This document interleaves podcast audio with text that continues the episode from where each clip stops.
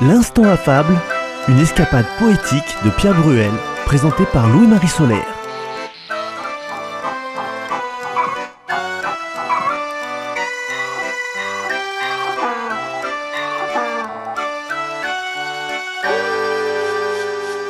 La jungle, terrible jungle, le lion est mort ce soir. Les âmes tranquilles s'endorment, le lion est mort ce soir.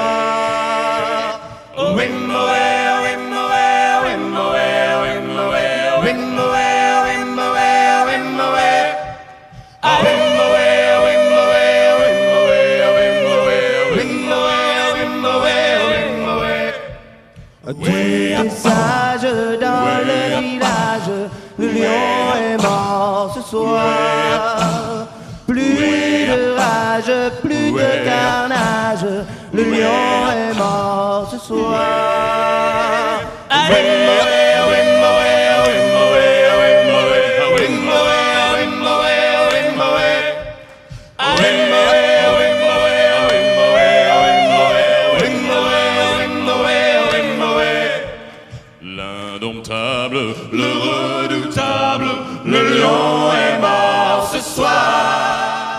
Nous voici à la vingtième fable du livre situé dans le premier recueil des fables de La Fontaine, soit à peu près à la moitié de l'intégrale des 247 fables.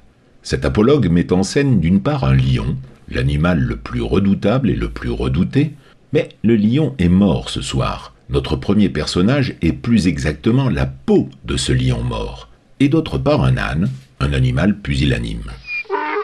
Un âne vêtu de la peau de ce lion. Cet apologue tourne autour d'idées bien connues comme l'habit ne fait pas le moine. D'un magistrat ignorant, c'est la robe qu'on salue. De la fable, l'âne portant des reliques. Ou encore le conseil de la mère à son souriceau de fils. Garde-toi, tant que tu vivras, de juger les gens sur la mine. Et aussi emprunter l'apparence d'une personne ne change rien. Déjà, le bourgeois gentilhomme voulait s'habiller comme les personnes de qualité, mais ne restait qu'un simple bourgeois. Se croire un personnage est fort commun en France, on y fait l'homme d'importance. Et l'on n'est souvent qu'un bourgeois, c'est proprement le mal François. Un rat n'est pas un éléphant.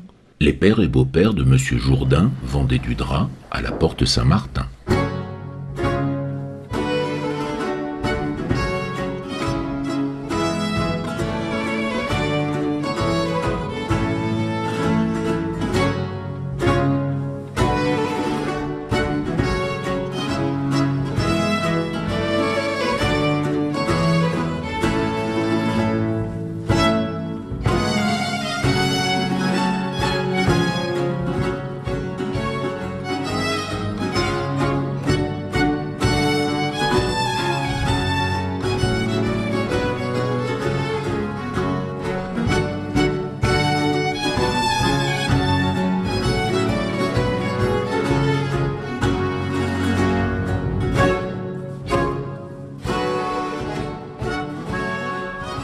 Avez-vous vu à la télé la parodie de La cigale et la fourmi qui devient La petite fourmi, récitée par Robert Hirsch en travesti, comparse de Jacques Charon On raconte que Jacques Charon, petit titi parisien, a appris à lire sur des affiches de théâtre.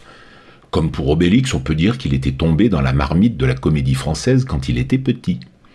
Jacques Charon, pilier de la bande Charon-Maillan, est au théâtre Monsieur de Poursognac, le misanthrope, Cyrano de Bergerac. On le retrouve aussi dans Un fil à la patte, La dame de chez Maxime, Les fourberies de Scapin, Feu la mère de Madame, Piège pour un homme seul, de Robert Thomas, Double jeu du même Robert Thomas, Le don d'Adèle, Fleur de cactus, Le cheval évanoui de Françoise Sagan, Douce amère de Jean Poiret, Les bons hommes de Françoise Dorin. Et au cinéma, Jacques Charon, c'est Cartouche et le bourgeois gentilhomme. Il dit pour nous la fable d'aujourd'hui, l'âne vêtu de la peau du lion. Cet enregistrement est introuvable, ni dans le commerce, ni sur la toile. L'âne vêtu de la peau du lion. De la peau du lion, l'âne s'étant vêtu, était craint partout à la ronde, et bien qu'animal sans vertu, il faisait trembler tout le monde. Un petit bout d'oreille échappé par malheur découvrit la fourbe et l'erreur. Martin fit alors son office. Ceux qui ne savaient pas la ruse et la malice s'étonnaient de voir que Martin chassa les lions au moulin.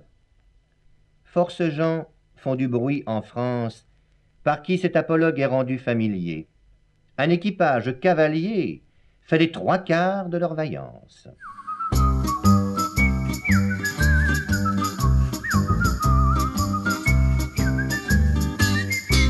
Pour l'auditrice, l'auditeur qui souhaite aller plus en profondeur, il faut consulter les fables, celles sorties pour le troisième anniversaire de la mort de La Fontaine en 1995, aux éditions Garnier-Flammarion, avec une bibliographie et des notes de Yves Le Pestipon. On peut aussi plonger dans la prestigieuse collection Bibliothèque de la Pléiade sur papier Bible, ouvrage sorti pour le quatrième anniversaire de la naissance de La Fontaine, avec une préface nouvelle d'Yves Le Pestipon. L'instant affable, une émission écrite par Pierre Bruel, réalisée par Franck Higueret et présentée par Louis-Marie Solaire. La prochaine fois, nous vous proposerons une autre fable, toujours de La Fontaine, même heure, même endroit. Ou bien le jour ou la nuit que vous voulez et à l'heure de votre choix grâce au podcast de votre radio ou encore sur CD à commander.